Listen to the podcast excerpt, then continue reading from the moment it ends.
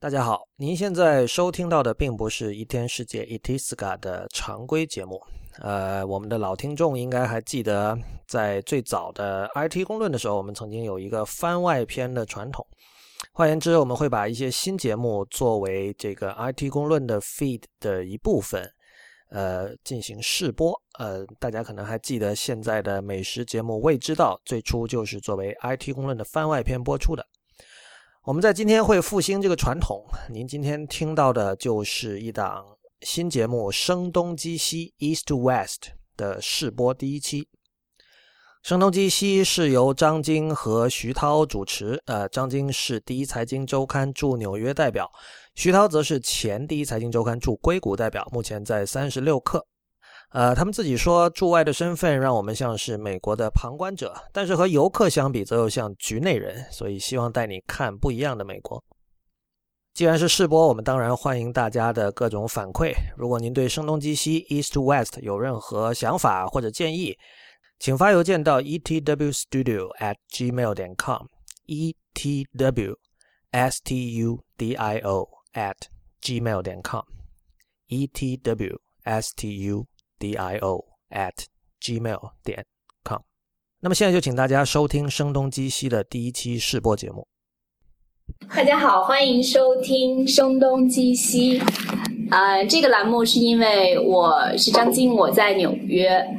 啊，我是徐涛，我在旧金山。对我们一个是在美国的东海岸，一个是在美国的西海岸。然后同时我们又来自所谓东方的中国，来到了所谓西方的美国，所以它有双重含义。我们希望能够声东击西，探讨各种各样我们关心的，也希望大家关心的。话题，所以我处在一个不利的地位，因为被击打的是我。我们也希望观众不断的来击打我们。对我，我我我想说一下，我们现在是在圣地亚哥，嗯，一个从东边的纽约，一个从西边的旧金山。第一次节目是在。圣地亚哥，对我觉得这个还蛮有意思，因为我是第一次到这个城市。徐涛之前因为工作的关系，应该来过几次了。这也是我最近在做的一个一系列的选题，比较好奇的一个地方，因为它具有很多的特殊性。哎，先说一说你在做的一系列的选题是什么？嗯，在过去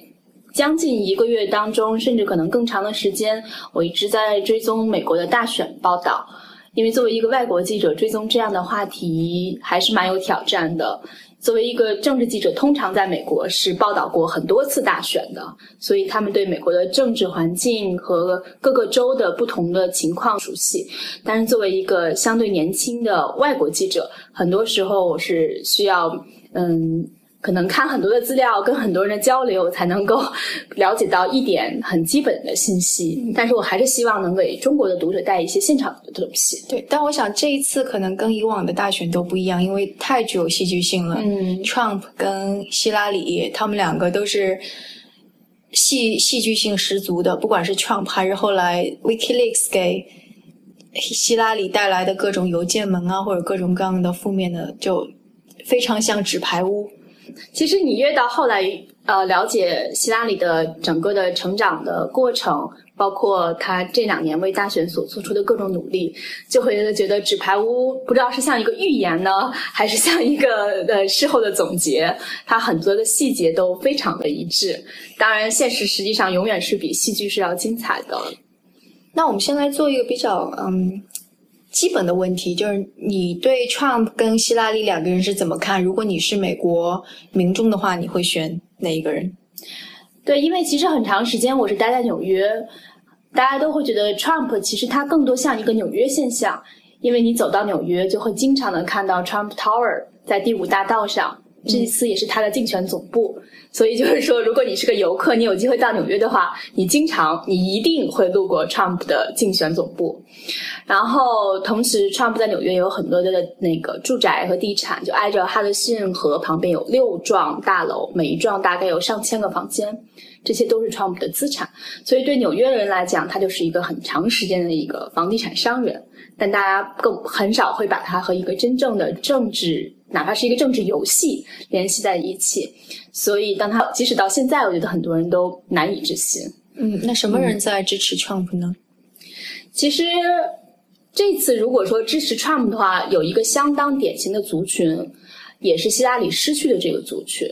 就是一批白人，呃，中老年，然后是曾经在美国经济最繁荣的时期，呃，算是中产阶级，但现在是已经失势的一群人。比如说，在美国有一个地方可能很少有人关注，它叫西弗吉尼亚。这个州大量以前有点像中国的的山西大同那样的一个地方，嗯，它很多是煤炭资源，所以是那种 coal miner，是煤矿工人。他在美国的什么地方？它在美国的应该是中部偏东的一些地方。嗯，嗯，这个州。以前其实我觉得美国的州可能也确实很复杂，我只知道有弗吉尼亚州，对，一直觉得西弗吉尼亚州，我以为是弗吉尼亚的西部，但实际上它是一个独立的州。啊，对，所以呃，这个州的它这个族群就很典型，因为希拉里他直接就会上来说，他是一个呃经常讲气候变化，是清洁能源的支持者，所以他一定是会考虑把这些煤矿都关闭，然后这些煤矿工人就会因此失业。他们其实比起当年最煤矿最繁荣的时候，已经境况很差了。嗯，但是如果接着要面临失业的局面的话，那他们肯定是会表现得非常的绝望。对，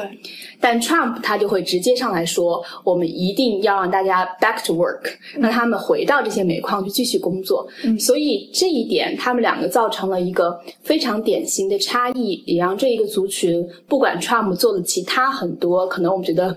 难以置信的事情、匪夷所思的观点。只要有因为这一点的存在，他们就是 Trump 的坚定的支持者。嗯他们也不去关心之后，包括那些 Trump 对女性的不堪的言论，嗯甚至呃，他的可能 Trump 大学也有很多的一些负面的新闻是，反正就无数的负面新闻，他们都可以呃置若罔闻，只是坚定他能够让我们维持现在的工作状态。对，这就有点像是我们的下岗，就是十年前的下岗工人，知道有一个人能够让他们不下岗，嗯能够让他们的生活继续维持在现在或者更好的水平，他们肯定就会拥护那个人。对，我觉得这个可能出乎很多人意料的是，在美国沮丧、失望甚至绝望的一批人，他们并不是移民，而是这些美国的白人。对，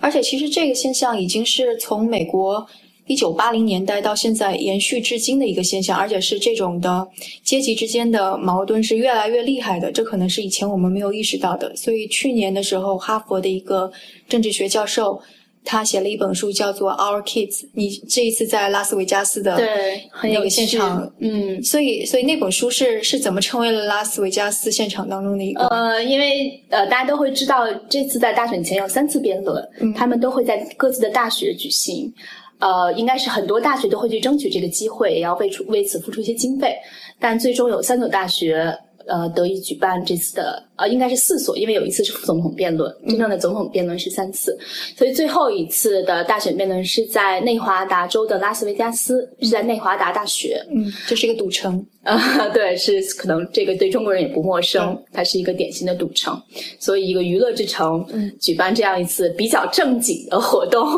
可能还是蛮有趣的一个事情。然后在内华达大学的时候，因为我每次都会跟很多的学生聊天，因为我很好奇年轻人在想什么。嗯大家以前都有一个偏见，认为年轻人他们并不那么关心政治，嗯包括以前有一个数字显示，只有百分之四十七的 millennial，就是我们在美国称为千禧一代，嗯在中国大概就是八零后、九零后这样一个族群，嗯他们呃投票率只有百分之四十七。嗯但这一次在各个大学里边，我去过的大学，他们都会有很多的学生组织的活动，就是号召大家一定要去投票。因为今天的情况确实很反常，认为可能每增加一个票都会对扭转局面产生帮助。你说说扭转 Trump 当选的，这个可能是一点言外之意，那我们可以一会儿再聊聊年轻人他们到底想投谁的话题。嗯，所以当我在内华达大学到处去校园里看的时候，就走到了一个呃叫学联，就学生联合会，可能各个大学在中国也是一样，都有这样的地方。学生活动中心吧，可能我记得我在中国的时候是叫这个名字。当走进去的时候，他们都会有橱窗，通常的橱窗都会陈列一些学校里的那种，嗯，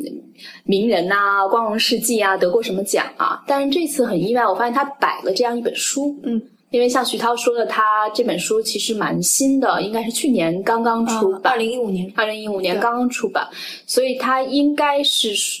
呃，这个学校会觉得这个书对于大学教育或者对他们学生理解目前的现状很有帮助，才会把它放进去，而并不是作为一个校史事迹那样的去陈列。嗯嗯，这本书我看了，我在去年年末、今年年初的时候看了。他其实是他这个教授是政治学的教授。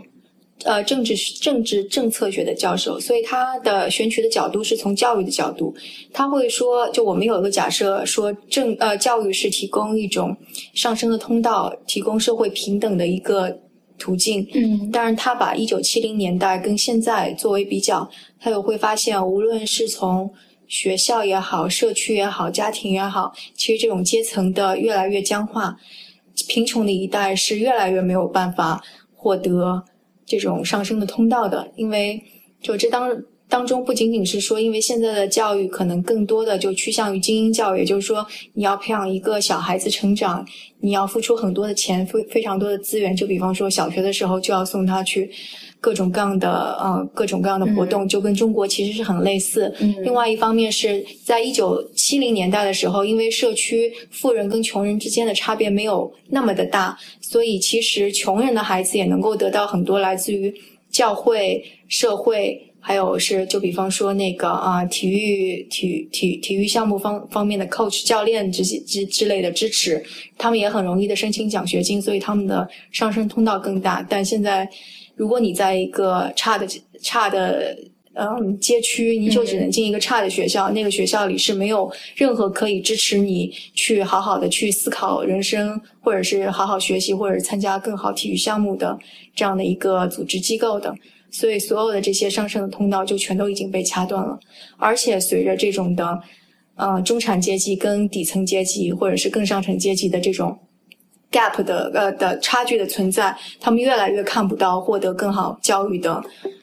的希望，所以这是美国非常大的一个问题。其实你如果去看中国的话，现在也是存在这样的问题。你说一个打工子弟的孩子，怎么可能在小学的时候就获得非常棒的英文教育？但可能在小学的阶段，有一些父母亲就已经能够带着孩子去欧洲旅游了。你说你怎么通过个人家庭的影响去把这种的 gap 给？弥合，所以美国也是存在这样的问题。所以我觉得这非常反讽的是，反而这群的最底层的人他会愿意选 Trump，而 Trump 是恰恰不会帮他们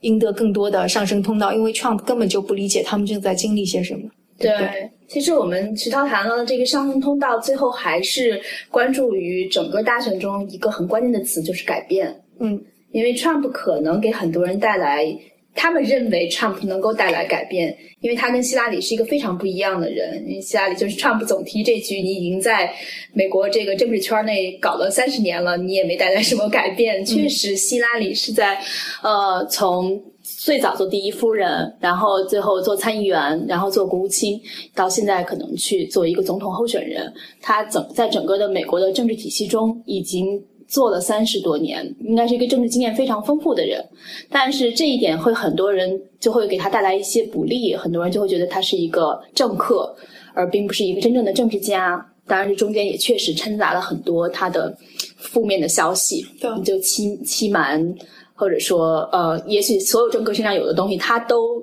可以找到，对，是这样。嗯，但 Trump 他究竟能不能带来改变呢？其实很多人对这个问题的认识并没有那么清晰。对，是。而且你说到那个希拉里所在的、所存在的问题，我这次在来圣地亚哥的的出租车上，正好听到了一档节目，那是关于《纽约时报》一个记者的采访。这个记者从一九八零年代就开始一直跟踪美国的政治、政治这方面的报道，所以他很早在。希拉里还是当第一夫人的时候，就有非常亲密的接触，就比方说跟她共进晚餐之类。他说他能看到这些改变是怎么发生的。当比尔·克林顿还在当总统，她是第一夫人的时候，你能看到希拉里是一个非常有魅力的女性，她非常非常的理想主义，她这种理想主义就有点像大学校园里边所传承下来的这种理想主义。但是随着她开始担任一些公职，她就会可能那是就。呃，当你涉及到政治的时候，你需要开始有利益的交换，需要有考虑，说我需要赢得谁或者放弃谁，就所有这些背后的交易都有了。所以这个记者就说，你能看到政治正正在侵蚀希拉里，让他变得老练，让他变得更加的呃，对很多事情会避而不谈，嗯没有那么开诚布公。所以这种这种就避而不谈，并不开诚布公，也体现在他最近的一次危机，就他明明有肺炎，嗯但他隐瞒了这个真相，嗯他甚至没有告诉他身边的这些就跟他竞选班子的人，以至于他晕倒的时候，成为了他就竞争对手攻击他的一个目标，对不对？对，因为其实当时的整体的民调民调显示，呃，Trump 在当时的支持率已经在典型的非常非常明显的下降。但是当希拉里的呃九幺幺的那一天出现了这一桩隐瞒病情的事件之后，呃，很多应该是公开以前支持他的人都对此保不仅是存疑，而且是公开的对提出了批评。嗯，因为他这个病情的隐瞒不光是他个人的问题，他会牵扯到方方面面。嗯，那个是对他来讲极度不利的消息。对而且当时也冒出了很多阴谋论，比如说可能他呃会找一个替身，在很快在又街头露面，嗯，表现自己的健健康健康状况其实很不错。就年龄的问题，其实大家是很在意的，嗯因为大家都觉得，其实这个关头需要有个更加强有力的、更加健康、能够应对压力的人。但显然，希拉里跟 Trump 的年龄都不是能对，够最佳人选。都不是最佳人选。当然，之前获得民意最高的桑德斯 也不是这个最好人选，他年龄也非常大。对，嗯，所以这次也是我，我觉得很多呃关于这次采访的观点都是来自于跟 Uber 司机的交流。我想你也有有类似的经历，对，因为可能很容易彼此就展开这样的话题。不管是当时有呃圣地亚哥的一个呃 Uber 上跟司机聊天，他最后说了一句话，我觉得也是很多美国人的心里最想说的话，就是。如此大的一个国家，三亿多的人口，为什么最后我们选出了这样几个人，让我们左右为难？嗯，嗯，这个可能最后会牵扯到更复杂的话题，就是整个呃政治的选举体系。呃，某种程度上，美国就是民主的象征，嗯而且是大家想象当中是非常完美的嗯那个政治制度。而且其实，就我跟张晶最近也特别迷一个音乐剧《汉密尔顿》。嗯，如果我们去看这部剧，呃，并且那个前前天我们都看了关于汉密尔顿这个音乐剧的纪录片，当中讲到总总的说美国建国这些国父们是怎么去争取到联邦制度以及什么中央的这种政治制度怎么样产生博弈，华盛顿如何非常决然的辞去了，就没有没有一直连任，而是只是当了两届就结束了。所以那部纪录片当中都说，正是因为有这么多伟大的、非常的有思想的人，所以美国才成为了一个被他的原话是 “be blessed”，意思就是被祝福，对被祝福的，对嗯。但是就如果是把那个时代的美国跟现在的总统去比较的话，我们就会觉得这是一个巨大的倒退。嗯为什么这些为什么没有优秀的人能够继承美国这个传统？为什么没有人能够像汉密尔顿或者华盛顿或者甚至是那个 John Adams 或者是杰弗逊一样，嗯在这个时刻站起来做出更伟大的事情？所以这的确也是民主造成的一个让人很不愿意看到的事实。对，可能会产生困惑。而且当时毕竟是建国初期嘛，还是乱世时代，可能枭雄剑气，到了总统的权力到底有多大？我想，在中国一个流传很广的书，就是林达当年写的《嗯总统是靠不住的》对其实本质上就是告诉大家，我们以为的总统。很有权力的总统，但其实他的权力是受受到限制的。但尽管如此，如果换一个角度想，《纽约客》这档播客也在提到，就是说他依然是整个华盛顿最有权力的一个人物，这一点无可否认。如果总统想组他的这种内阁班子的话，那很多人还是愿意为他工作，即便他有可能是特朗普。如果特朗普真的当了总统的话，他好的为他工作的人当年可能是反对他的，但是他有可能还是会为他工作。所以，我觉得这是大家依然会很在意总统是谁的一个本质原因。而且我觉得可能还有一个就是，总统毕竟是一个标志性的人物，嗯他所持的价值观其实会对大家产生非常深远的影响。嗯所以 Trump 他所持的一种价值观，我觉得其实事实上，就即使他还没有当总统，他只是当了一个总统候选人，已经在发生非常大的就对人们的影响。就比方说，很多人就会觉得侮辱女性的言论是一种更加。怎么说更加坦白的一种，好像口无遮拦的一种方式，就认为说，为什么我一定要政治正确？我为什么就不能够看不起女性？嗯，或者我为什么不能够用那些脏话去描述一个人？这难道不是一种口直心快的表现吗？或者我为什么不能够针锋相对，仇恨仇恨一种族群？所以。你虽然 Trump 可能他根本就没有意识到他在做什么，就是因为也有这么种说法，就是说 Trump 是一个自我意识特别强烈，他强烈到以至于他根本就不关心外在怎么样的人。你能够看到说 Trump 在当选候选人之后，越来越多的集会上面会有暴力冲突的发生，就彼此的开始斗殴，或者是开始。呃，用拳头去击打对方，而且就会有这样的言论发生。对，而且 Trump 其实一点对这些都心无愧疚，他他就觉得说这些人是站在我这一面的，我没有煽动仇恨。但问题是你真的没有煽动仇恨吗？你煽动仇恨女性，煽动说要在美国的边境建立起一个长城来，嗯，然后煽动说呃少数呃穆穆斯林人都是坏蛋，所以我觉得这种。就是他如果当选总统的话，我只会觉得这种状况会越来越加深，而且特别是价值观还没有建立起来的年轻的，又是在贫民窟当中本来就已经处于危机当中的那群年轻人，嗯，他会怎么被煽动？哦，对，今天听纽约客里边，他有一句评论也是说的蛮有意思，就说这并不是一次正常的选举，而是一次国家危机。嗯，他们可能会把 Trump 有可能的当选当成一个巨大的危机。我想这当中就是有很多的原因，一个是他之前已经做了很多让大家觉得超乎想象的事情，另外是这确实就像是他所刚才所提到的，他这个人本身难以控制，你是没有办法继续想象他有可能还会做出什么来。嗯，包括这一次，刚才我们讲的很多都是成人之间的一些讨论，但是很多时候你不可避免的，他的很多言论会被一些孩子听到。我想。其实他可能很有感触啊，因为我也无意中留心到，现在就会出版一些书或者一些文章，特别提到如何跟你的孩子谈论 Trump。对，因为以前他们小朋友他可能也是需要一些政治普及教育，但是不会像这次这么特殊，你可能会需要告诉他一些事情，给他得出一个容易理解的解释。嗯，对，而且其实美国在学校教育当中关于政治的这些。一些常识是很早就已经进入到孩子的这种教学当中，就比方说，可能在呃幼儿园的时候，老师就会通过钱币上面就是华盛顿的头像或者汉密尔顿的头像，来告诉孩子们说这是国父们，呃林肯克林呃林林林肯这样子的，所以对刚刚你提到说纽约客。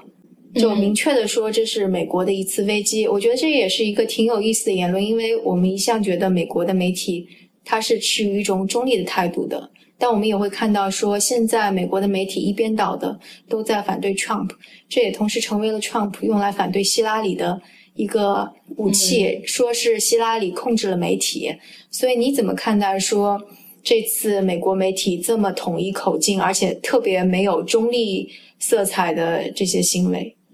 其实还蛮有意思的。如果回头去看，呃，过去将近十个月的美国媒体的一些报道的话，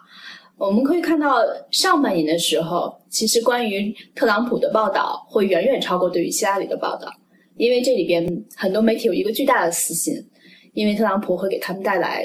呃，很显而易见的收视率，然后这个就会转化为很显而易见的广告收入。嗯，呃，我有一个朋友，他在呃福克斯电视台工作，他就提到今年的广告收入大大的超过去年。当时 Trump 还没有为自己去投放广告，他当时他是应该是到呃 RNC 之后，就是民主党呃共和党党代表大会之后，嗯，呃才开始考虑自己投广告，因为对他来讲。他本人就是话题人物，对他完全不需要自己主动去投放广告，媒体都很愿意让他来说话。特别是美国的几大电视台，因为徐涛记得当年四年前报道大选的时候，也特别留意过几大电视台的报道的立场。对，嗯，我们其实在美国很很有几个电视台的倾向是非常明显的，比如说 MSNBC，它就是比较自由的，对。自由通常我们认为是相当民主党这一派，然后福克斯电视台它就是非常典型的共和党的一派，对。然后 CNN 它会呃相对而言比较自由一点，然后更。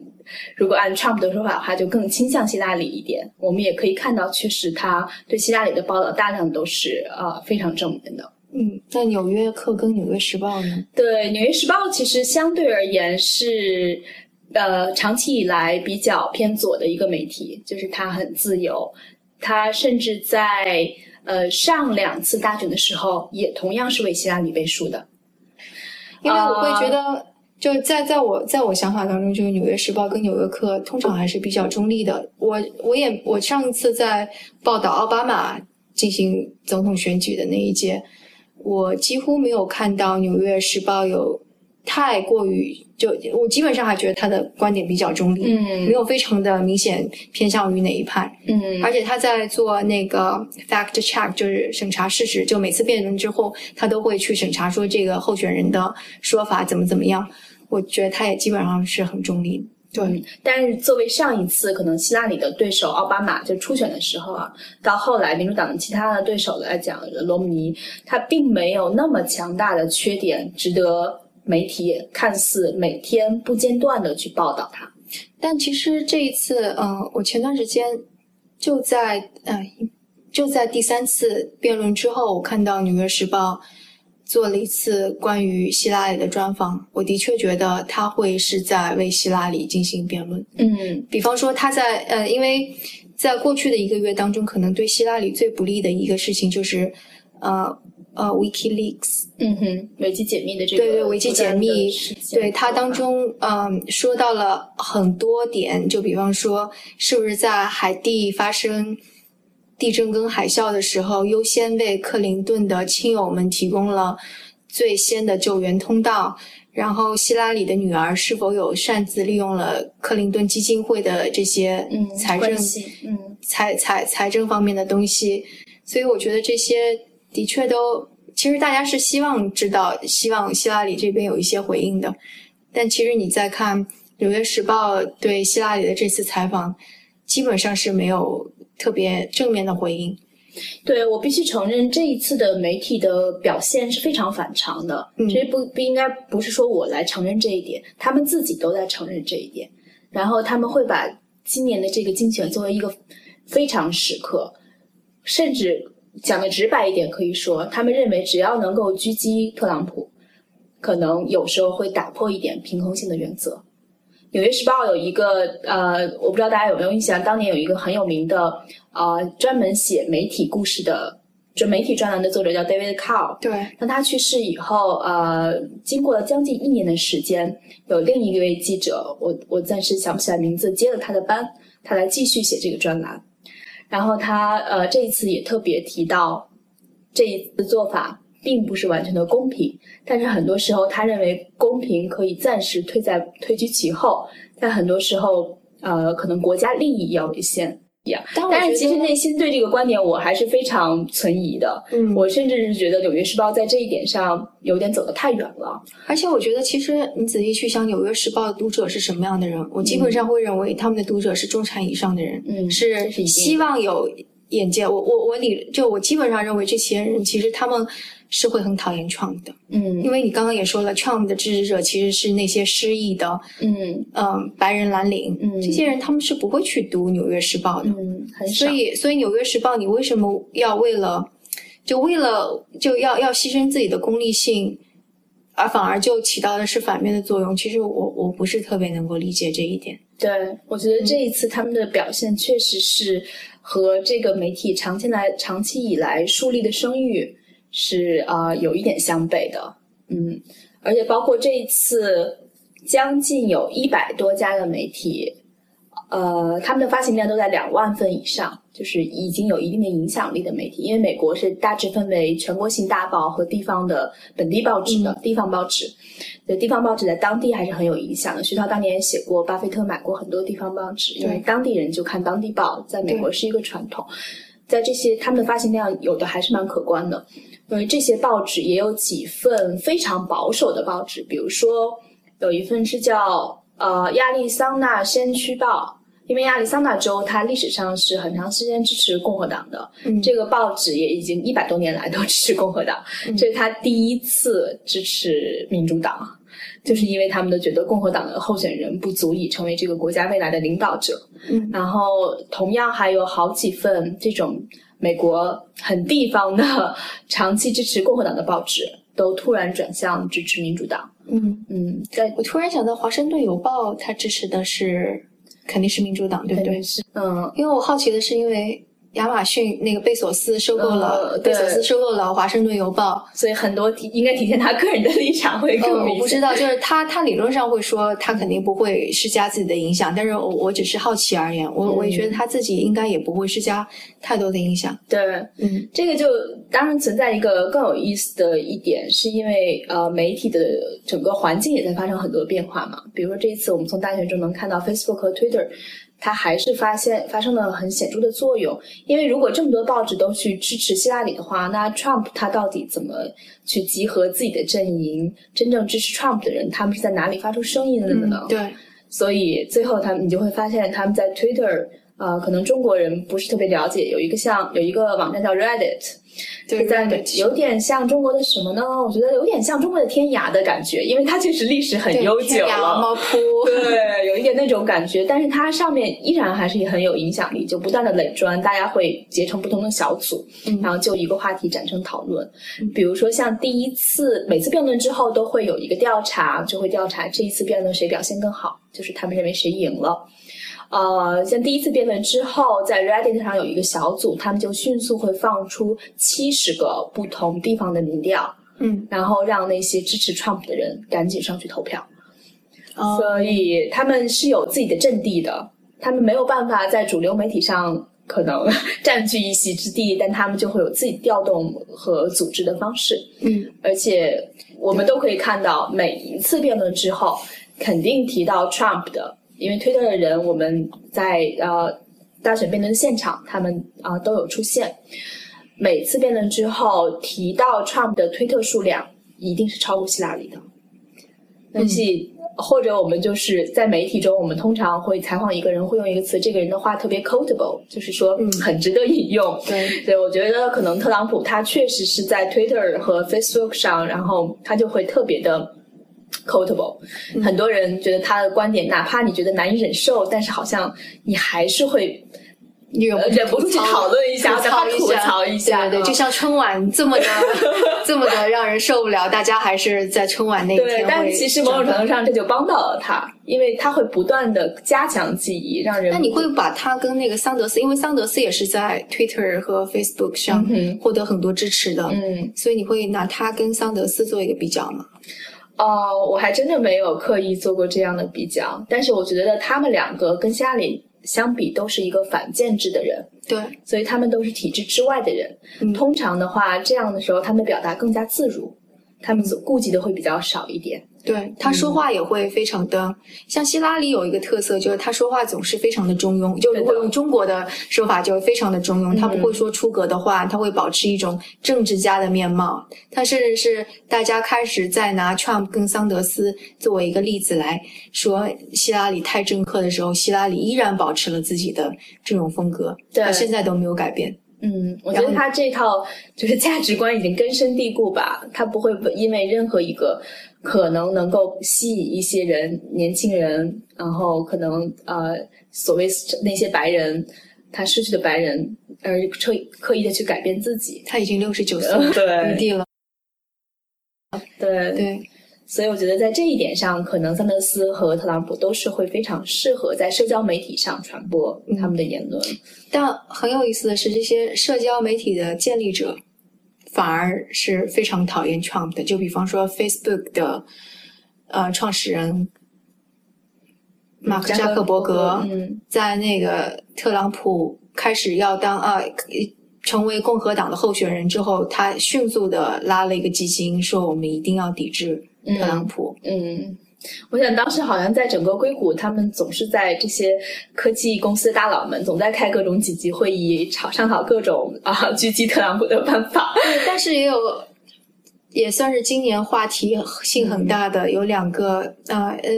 有有一个特别让人大跌眼镜的，就是 Peter Thiel，嗯他算是嗯硅谷的一个教父级的人物，他写过一本特别有名的书，叫《从零到一》。在无论是美国还是中国的创创业跟投资在中国也做过采访，对对，创投界非常非常的，就他就是一个教父级的人物了。但是他却支持特朗普，而且在这一次第三是第三次竞选呃第三次演讲之前，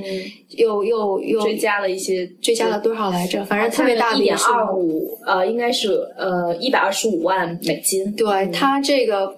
这个行动一出来之后。感觉整个硅谷都炸了，就因为 Peter Thiel 跟 YC Y Combinator，嗯，硅谷最大的、最最有名的一个孵化器，嗯，对，他是一个 partner，而且他跟他的 CEO 的关系非常非常的好，所以有一些组织就公开的说，YC 你应该跟他划清界限，你应该不能让 Peter Thiel 作为你的合伙人了，因为你你 YC 你倡导的价值观，因为 YC 是一个特别倡导自己价值观的这样的一个孵化器，然后。而且他之前做了很多事情，就呃还投资了一些非盈利机构。就他不但投资这种小的创业公司，他也投资非盈利机构。说我更加倡导多样化，然后注重少数主义的的的的这种权益和发展的空间。那现在 Trump Peter Thiel 居然支持 Trump 这样公然跟呃 minority 少数主义去去去去持相反意见的，那那你是不是应该赶紧？划清界限，所以这也算是最近硅谷的一场闹剧吧。嗯，所以你有听到一些比较合理的解释，说为什么 Peter Thiel 他会既然去支持 Trump 吗？但是听说他要在十月三十一号，呃，在华盛顿特意为此发表一个演讲，所以我们还解释自己，他会解释自己为什么会支持特朗普。嗯。三十一号那一天，距离大选就只有应该说一周的时间，嗯，所以，呃，他选择在这个时机，其实也也蛮有趣，也蛮微妙。第一，他从来没有真正清晰的描述过这一点，对，嗯。第二，就是其实，在离大选，呃，投票截止一周前，大部分人都已经就是坚定自己要选好选谁了。所以它并不能够影响太多没有决定的投票者。对，我想可能还有一个背景需要说的是，硅谷甚至是整个呃，硅谷在加州，甚至整个加州，它通常是民主党派的坚定的支持者，因为民主党派会更加嗯，更加倡导呃多样化，就比方说支持同性恋婚姻，嗯，或者支持说富人应该多拿更多的钱去。去去救济这些穷人，所以包括堕胎的事情，对，也是尊重女性自己的选择。对，所以在硅谷这个地方一直是很自由的。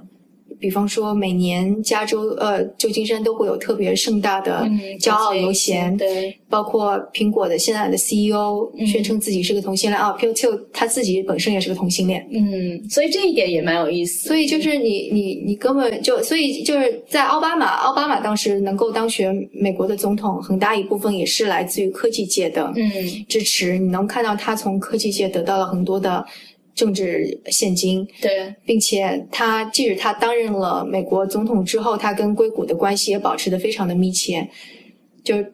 就你就很难想象说，在硅谷这样一个传统的民主党派的阵营里边，嗯，突然出现这么一个超级大佬，嗯，支持 Trump 这样一个看似毫无理性可言的这样一个总统候选人。哦，除了他之外，还有一个人就是。嗯，不知道大家知不知道 Oculus，这是一个被 Facebook 收购的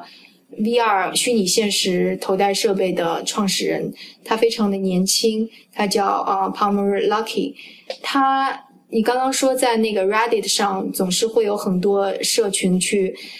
支持 Trump，嗯，他就公开的。捐献了一笔钱给 Reddit 上面的一个组织，让他们去拉选票什么的。所以这个事情出来也非常的非常的让让让 对马马克扎克伯格非常的尴尬，因为 Facebook 收购了 Oculus，马克扎克伯格也公开说我很讨厌 Trump，我们要来狙击 Trump，结果他所收购公司的创始人公然的就支持 Trump，所以在上呃十月初的时候，Oculus 举举办了一个开发者大会。在这场大会上，马克扎克伯格出现了，Oculus 的 CEO 出现了，但是 Oculus 的这个创始人他是完全没有出现的，他甚至连影子都没有冒一下。所有的新闻当中，你很难看到。我想那天媒体其实还是蛮期待他会不会出现的，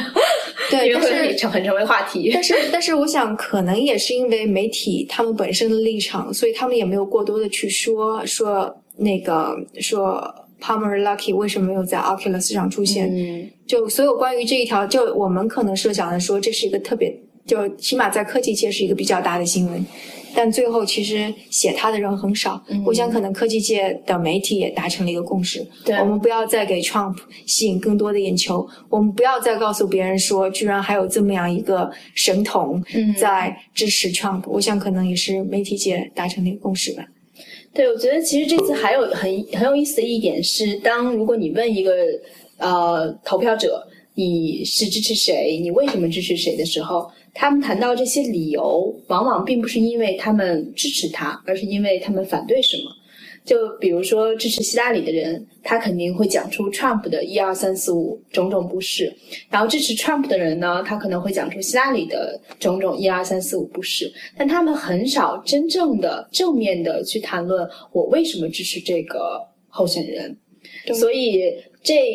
某种程度上体现了一点，两个候选人很多人并都并不是很喜欢。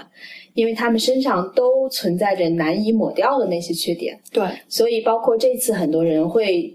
呃，在美国出现的一个新的现象，因为除了两党之外，就尽管尽管美国是根深蒂固的两党的这个体制，但是它还是有一些第三方的候选人，比如说这次会有一个呃支持率很高的一个人叫 Gary Johnson，然后还有一个绿党的候选人叫 Jill Stein，对我我觉得这一次甚至把整个呃。白人跟其他的种族都对立起来了，就像《纽约时报》有个记者，他写了一篇文章，因为他在马路上的时候遇到了一个特别无理的白人女性。呃，这这个这个记者其实是一个华人，他是从哈佛大学毕业吗？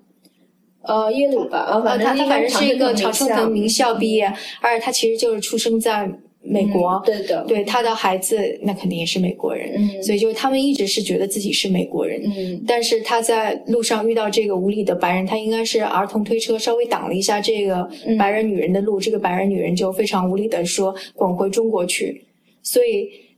他当时就感到非常的挫折，并且他想要跟他理论的时候，那个白人女人还说那个威胁说要报警，嗯。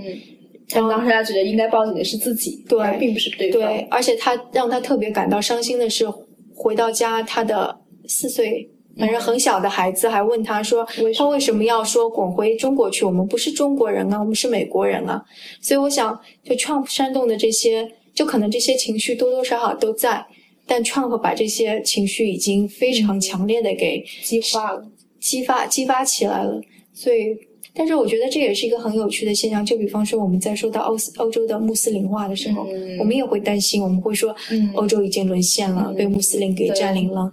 那其实确实是你如果有一个数据显示，如果到二零四几年，美国的白人确实就会成为这个国家的少数派。对，所以 就这个问题就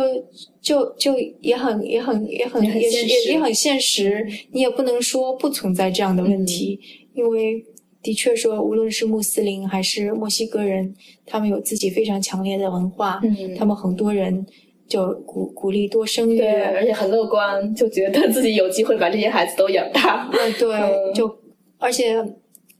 就就比方说，在穆斯林可能就整体他们在欧洲的时候，他们也没有像就有没有那么积极进取，可能他们更多的时间花在祷告上面，你就会发现对整个社会的经济。其实产生很大的影响，嗯，所以这也是个问题。对，刚才我们讲的那些是啊，就支持 Trump 的那些人，很多是呃白人蓝领工人，但是我觉得现在我们讲的这种情绪，他们要成为少数派这种情绪，应该是深藏在一些白人精英的那种内心深处的。对，只不过可能也许有政治正确的原因，也许也有很多他们毕竟受过很好的教育的原因，他们要包容，所以他们并不会公开提到。但是我想，一些人内心之中也有这样的恐慌的。对，我想有一个群体很奇特，他们会非常把这些情绪表达出来。就这个人群就是在美国的华人。嗯，他们当中有很大一部分人是支持 Trump 的，你会觉得很匪夷所思。但他们支持 Trump 的原因是因为，呃，希拉里会更加倡导保护这些少数族裔，嗯保护墨西哥人或者保护黑人。然后很明显的就是在加州，你会看到加州的民主党派提出了说，呃，在进入大学的时候，华人应该得到的名额更少一点。因为他在加州算是更加大的人口，他不算是少数族裔。如果同样的分数的话，可能一个黑人或者是一个蜥蜴能够得到进入大学的机会更大。那这让整个加州的华人都感到非常的沮丧。嗯，所以你会看到这一次，其实，在支持 Trump 的人群当中，有些很大华人精英，对，有嗯有非常多的华人。对，而且他们通常在这个国家已经处于一个经济和社会条件比较中上的一个水平。对，嗯所以我也看到有人就会说，既然 Trump 这么排斥外来人，为什么华人还会支持 Trump？其实我觉得这就是华人在这里已经有了既得利益，嗯。然后他不想放弃掉这些既得利益，他也并不顾及一些跟政治正确相关的东西，嗯。他只想着说我用什么样的方式。就更现，实一些，对。思考问题的角度。对，嗯，所以这也是很奇特的一个现象。对，对，这次第三次辩论的时候，特朗普也一再的说普京比希拉里聪明，或者说，嗯呃，ISIS 的人要比还有哪哪个，反正就是中东那些国家的领导人，其实要比美国的奥巴马和希拉里更加聪明。他不断的重复这些话，其实我觉得这在总统竞选当中是一个很奇怪的事情。你贬低自己国家以前的总统，然后去说一个你敌对国家的，而且其实大家都都知道，就这些国家并不是以一个非常善的形象出现的。嗯就我觉得这也是一个特别奇怪的现象。对，而且他当时实际上反复是要澄清自己根本不认识普京，然后也跟俄罗斯没有任何关联，但另一方面又相当于成为了普京和俄罗斯的一个辩护者。对，是，嗯，所以他的可能确实是异于常人的思维，出现种种矛盾之处。对对，所以当时我说我在出租车里听到那个广播，《纽约时报》的人也说，嗯，他跟心理心理学家有探讨过，就觉得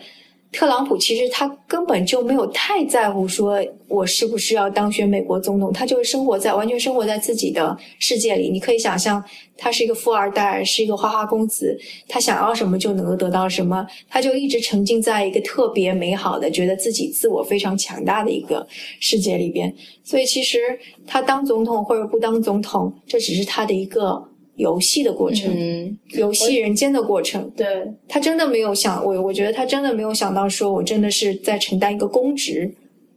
对，我想包括这几次辩论，第一次就可以看出来，他对辩论实际上是毫无准备的，因为通常情况之下，第一次辩论是呃，应该是有六个主题，大家要就每个主题发表一两分钟的言论，然后再彼此就对方提出的质疑表示回应。嗯，但明显在这几个主题之中，特朗普都完全，因为都很多是关于政策方面的问题，他。依然是不断的重复自己以往讲的一些观点，因为重复只是体现一点，就当一个人脑子里没有太多东西的时候，他就会不断重复。对，所以他其实并没有做好很好的准备，但希拉里确实是有备而来。然后他当时呃在准备辩论的时候，还有他团队里的一个人，然后作为他的一个辩论的练习者，就是扮演特朗普的角色，在做这些准备。但特朗普其实是完全没有的，只是可能在辩论开始之前跟几个顾问聊了聊天，嗯，其中一个顾问啊就是。这个可能就是另一个八卦了。其中一个顾问就是，呃，福克斯新闻台刚刚被开除的那个台长，嗯因为他牵扯到很多的呃，包括这次最著名的那个主播 Megan Kelly 在其中的几十个人的一个性丑闻，嗯性骚扰丑闻，所以但是这个人他 最后作为一个共和党呃新闻台的支持者，最后虽然离开了以后，还是继续加入了共和党的幕僚，他的价值观和立场倒是一直没有发生太多变化。嗯，所以我们就是说，他特朗普，我想他能走到现在，包括他自己都是觉得非常意外的。对，而且我其实会觉得他根本就没有，嗯、他我觉得他其实是不太了解美国的制宪根本。就怎么说呢？就是因为美国是建立在它嗯就是宪宪宪法基础上，然后所有后面的法律啊或者法庭的什么都是以宪法为基础嗯的，所以宪法当中有一条很就你你你如果是民选的，大家民主选举出来总统，那就是总统，谁都得承认他。嗯但第三次辩论的时候，主持人有问一个问题，说你是否接受最后选举的结果？嗯特朗普就反复问了很多遍，特朗普都是说我到时候再说，嗯我到时候再说。嗯，你就会发现他有一个悬念。对你对你就会觉得他其实对宪法完全没有任何敬畏可言，对他就是觉得那什么样跟我没有关系。对，包括第二天，然后再有他又回应了这个话题的时候，就说我会接受这个选举的结果，然后停顿了一下，说如果我赢了的话，你看，所以他就是 他就是在就觉得这是一个儿戏，嗯他也并不尊重大家的名，他不尊重民意这种东西。然后，所以就是我我觉得，虽然大家一直在批评政治正确，政治正确的这个帽子去扣别人，嗯去攻击对手。然后去要求别人怎么怎么样，嗯我觉得这是不对的但是你真的说一点政治原则都没有，那这也是很很很很可怕的一件事情。嗯，对，可能是特朗普他确实也是击中了现在人们谈论政治正确觉得过于厌烦的一种状态。对嗯但是他就走向另一个极端。呃，我们聊了很多不开心的事情，好像很多很负面的事情，很多让人觉得匪夷所思的困惑的事情，但。有一个好的现象，也是确实很多人为此都出来投票了。嗯投票率整体的投票率，我相信是会比四年前或者八年前更高的。那我想，这没有什么比一张选票的价值更大。好，谢谢大家。对，我们已经讲到了快要十一点了。好的，那好，那就这样，然后期待我们下一次的。对，如果大家对大选有任何的疑问，我们也欢迎呃跟我们联系，我们可以多去了解一点，跟大家继续交流。